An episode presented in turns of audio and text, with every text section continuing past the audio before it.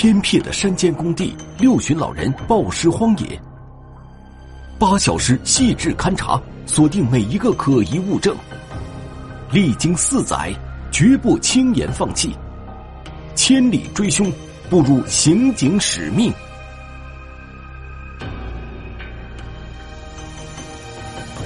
屋檐下的证据，天网栏目即将播出。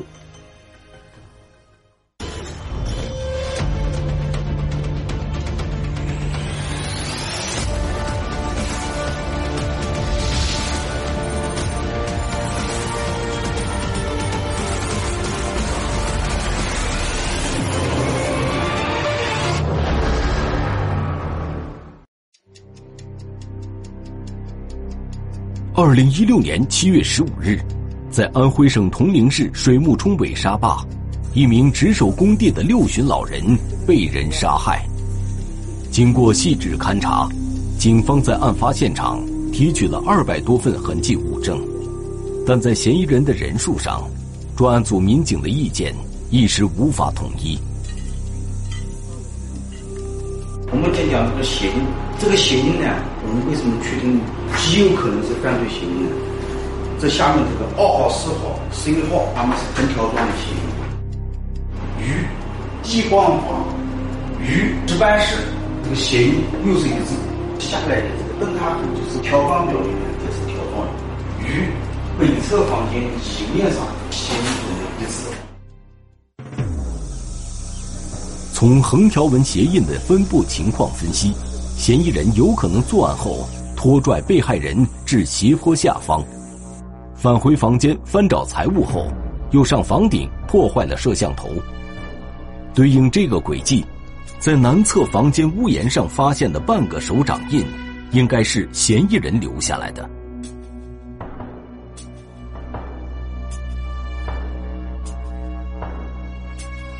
在案发现场北侧房间，民警从门口和床底下各提取到一双解放鞋，其中门口这双解放鞋的鞋底沾有黄泥。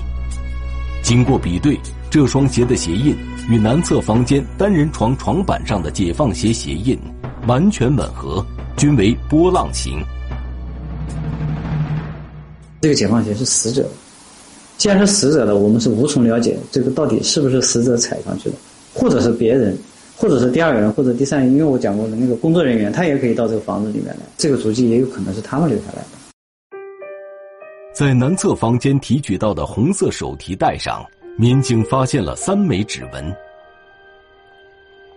发现的那个实验条件不是很好，经过了另外一步处理之后，发现了这个手印的对称的那个位置就是背面，我们意外发现了有两枚就是。相对比较清楚的那个手印，我们当时很高兴。我们第一时间把这两枚指纹发送到指纹库进行比对，但是很可惜没有比对成功。另外，在南侧房间文件柜上发现的指纹，位置靠近柜门与柜体连接处，民警分析认为，这些指纹应该是工人在安装柜子时留在上面的。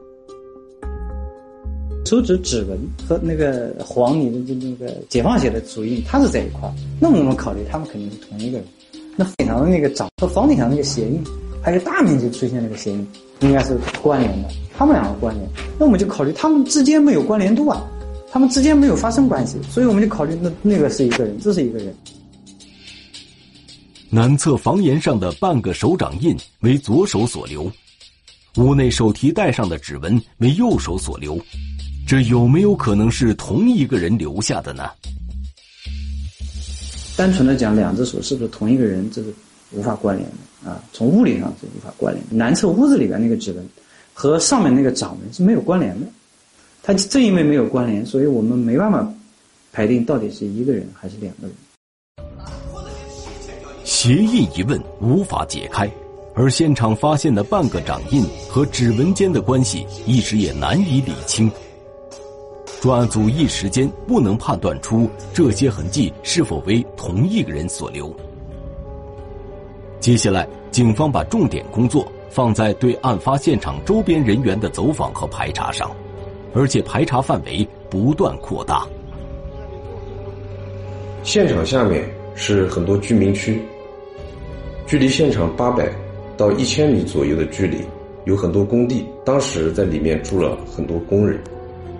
我们的摸排工作在当时来说已经接近四千多人，这个人员应该说已经覆盖了现场周围三公里以内的基本范围，都做了一些排查。时间一天一天过去，案件侦破却迟迟没有实质性的进展。快三慢五不过时，就是命案发生以后，最快的在三天之内解决。我们这个案件到了第七天。还是没有啊很大的进展。作为专案组，我们案件纠正未破啊，压力是非常大的。因为铜陵这边这种未破的这种现行命案很少，这起案件性质这么恶劣，又是故意杀人，手段这么残忍，所以当时我们顶的压力也非常大。经过大半年的摸排走访，专案组比对信息六万七千余条，但均无功而返。该说到的、该做到的、该检验到的，我们都做了。在这个过程中，案件没有及时的破掉，那么对于我们来说是非常遗憾的。我们每次到看守所去关押、去提审的时候，都要经过那个位置。有时候我们在一起就讲，这个山上面我们还有个债没有还。这起案件成了当年铜陵市唯一未能侦破的命案。专案组民警身上背负的这个债。一欠就是四年，在这四年里，宋先生的家庭遭遇了巨大的变故。你想起来，我也我接受不了了。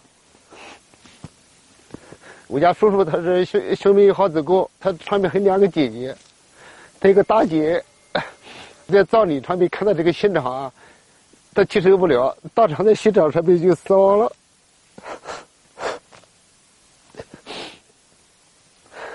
像这个小罪犯是太残忍了，他的在阴暗两面呐，我们都是出自好心，但是没想到，哎，出这么大一个事。我每次回家的时候，他们不停的追问我们，我们也没有办法了。我只有每天到刑警队去问问嘛，到专案组去问呐。我老婆就是为这个事打击太大了嘛，得了忧郁症嘛。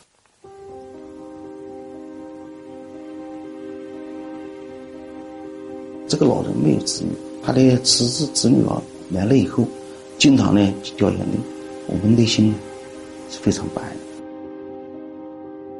四年来，不断有专案组民警调离原先的岗位，但没有离开的民警始终没有放弃查找这起案件的相关线索。他们一直在研究痕迹物证，前往多个省市进行比对，不放过一点可能，尤其是红色手提袋上的三枚指纹。这几年来讲的话，我们一直没有放弃这些指纹，隔三差五的对这些指纹发送比对。二零二零年三月二日，经过四年成百上千次的努力，指纹比对出现了转机。今天我也把那个命案指纹指纹又重新发送比对一下，反正就是后面出现了几个核选项，发现有一枚贵州籍的手印跟我们现场那个模糊指纹有相似处。是的，那我看一下。针对这个结果，骆重荣将信将疑，因为四年来类似的情况时有发生，可最后只是又增加了一次失望，所以发现这枚相似的指纹后。骆重荣的第一反应就是请同事帮自己再次确认比对结果。你觉得是吧？没问题，对，肯定是，绝对不会错。指纹比对结果指向的嫌疑人叫陆某涛，贵州省毕节市威宁彝族回族苗族自治县人。不过，目前警方只能确认。陆某涛曾经到过案发现场，还不能确定他是不是杀人凶手。专案组决定马上派人到贵州实地调查。然而，受到新冠肺炎疫情的影响，专案组民警的行动受到了很大的限制。疫情期间出差要经过很多审批，到了当地也要履行很多手续，连续跑了四个省，安康码就变成了黄色，也就是说每到一个地方都要登记。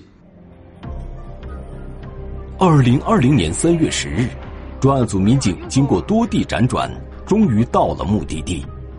在当地警方的协助下，民警找到了陆某涛的家人，向他们了解陆某涛的行踪。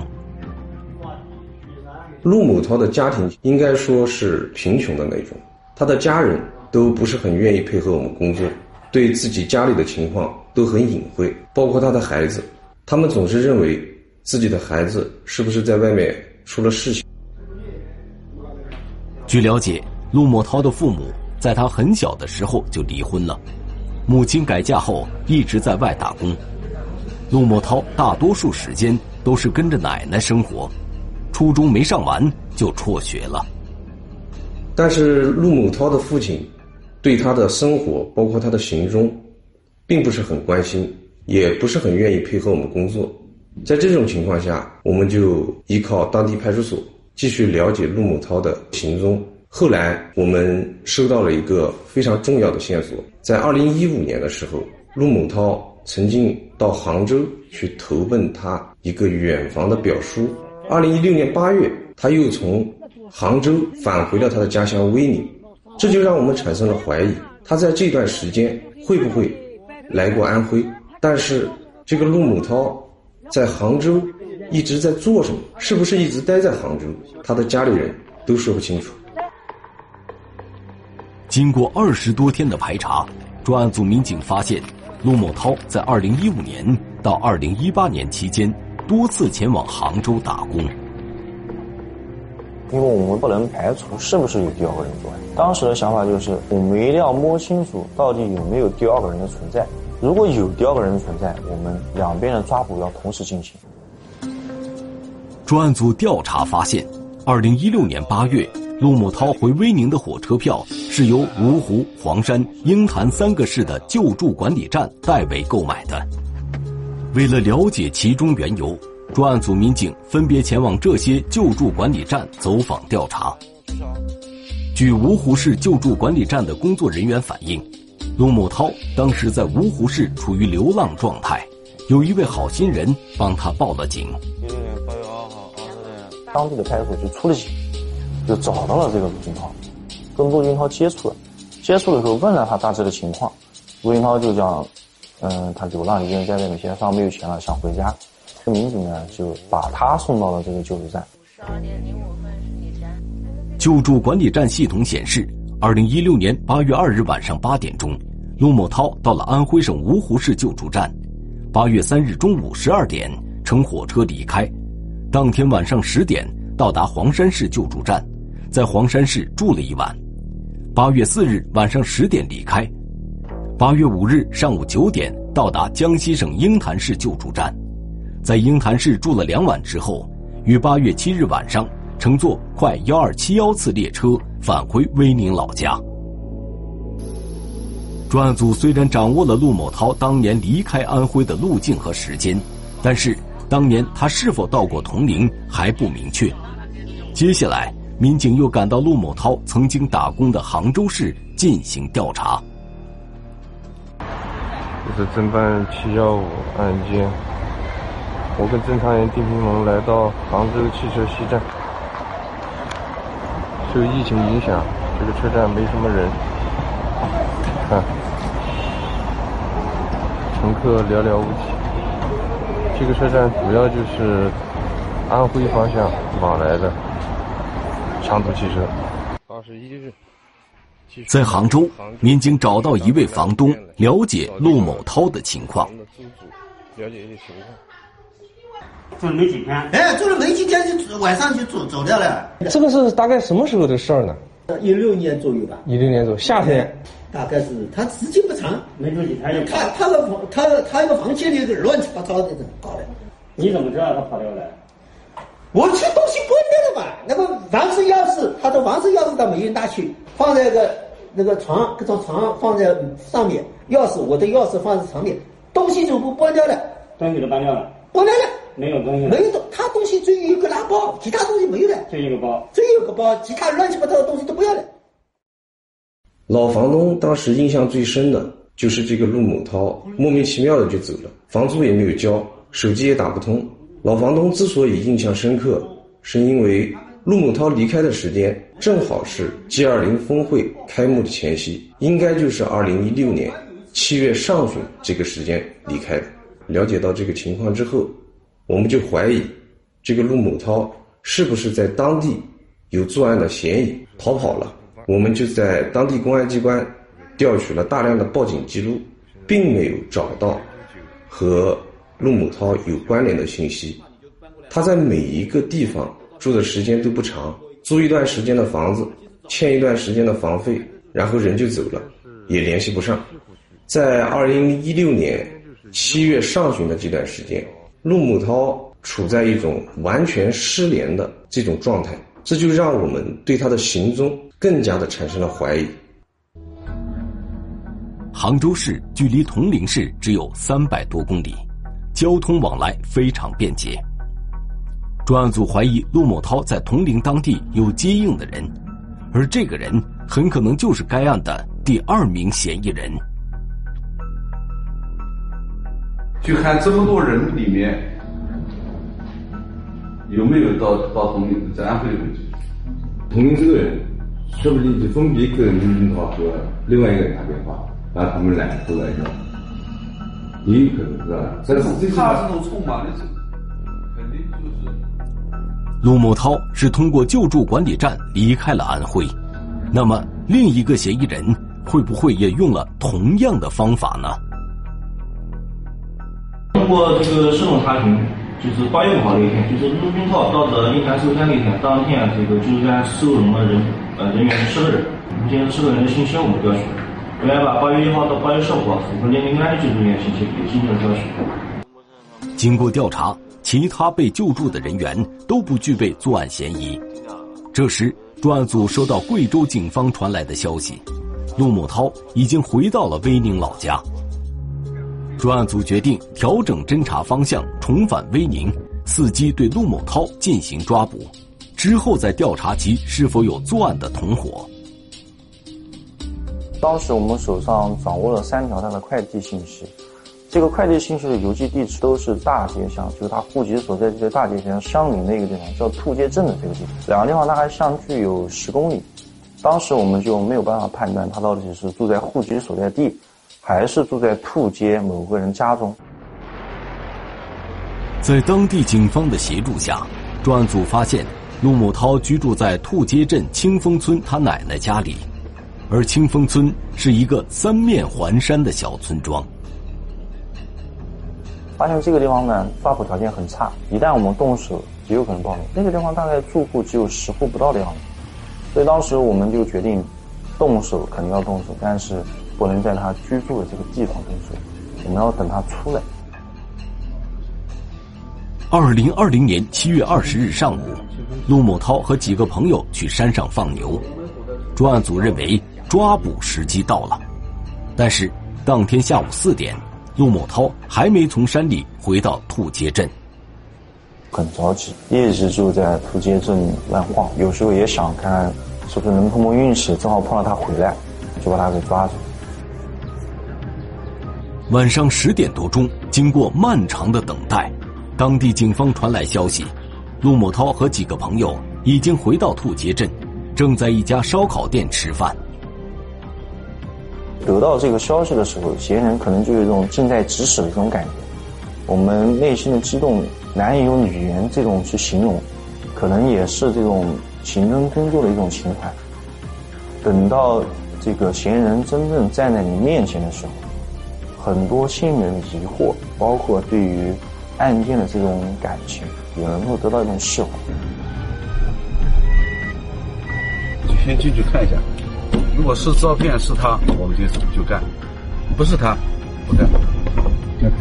要是他四个人在一起吃饭，我们四个人全带走，就这样。喝水，喝水，王先生，快走走走走走走走走。我们第一时间就冲了进去，把陆云涛给按倒在地上，并且给他上铐。叫你的。找你的，找哪里？陆军涛。当时能够明显的感觉到陆云涛浑身上下都在发抖，真的是浑身上下都在发抖。我那个时候我就跟他说，我们不是本地的，我们是外省过来找你，我想你知不知道到底是因为什么事？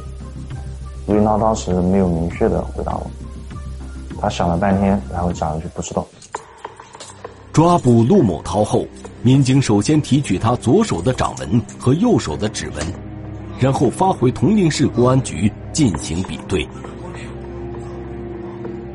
掌纹是在屋顶，江南地区那时候夏天是梅雨季节的话，基本上每天都有雨的，或者是隔一天都是有雨的，上面不可能留有掌纹的。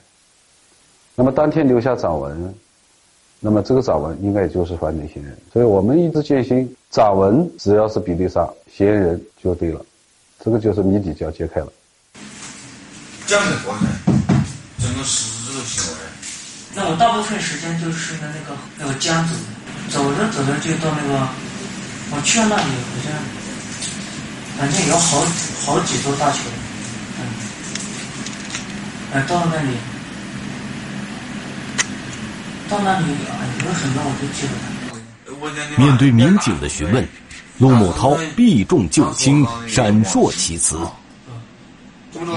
我们第一任务就是看指纹呀、掌纹呀。看到底是不是一个人？因为一个人还是两个人困惑，困惑了我们这么多年。跟小洛就在电脑上看，看了大概也就五分钟左右吧。我看完了，我没吱声。我说：“小洛，你来看看。”其实我就想考考他，就就看一看。他说：“我觉得还是挺像。”我说：“不是像，就是他，绝对不会错。”那会儿他高兴的要命。比对结果显示，在案发现场南侧屋顶房檐上提取到的半个掌纹。和红色手提袋上的三枚指纹与陆某涛的掌纹指纹完全吻合，赶紧就跟指挥部汇报。汇报完了之后，然后他们，包括我们的支队长，呃，底下侦查员，所有人都打电话过来，就是说太棒了，高兴的要命啊！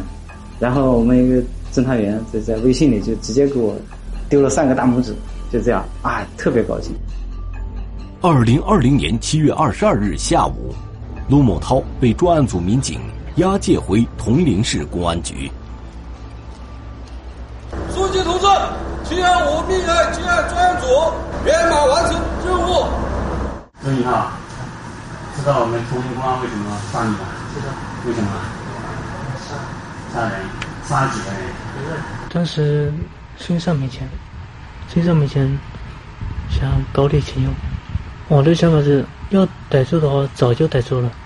我承认，我犯下了罪。据陆某涛交代，二零一六年六月下旬，他先在杭州打工辛苦，辞工后流浪到铜陵。七月十四日下午，他闲逛到铜陵市水木冲尾沙坝工地，见只有被害人一人值守，便产生了盗窃财物的想法。等到晚上七点多，他偷偷靠近值班室。不料惊动了看门狗，他随即躲到暗处，等被害人出门查看时，用事先准备好的钢管将被害人打倒在地。什么样的钢管？空心的，有多长？差不多到你那儿。差不多到你那儿，你看看去。多粗啊？怎么样？但是我过去我我回来的。过去你回来了。然后呢？然后他就这样找，他就这样找，我就我就打。打呢？再接着呢？再接着是拖，拖拖怎么拖的？陆某涛将被害人拖到小树林中继续殴打，致其死亡后，用树枝对尸体进行掩盖。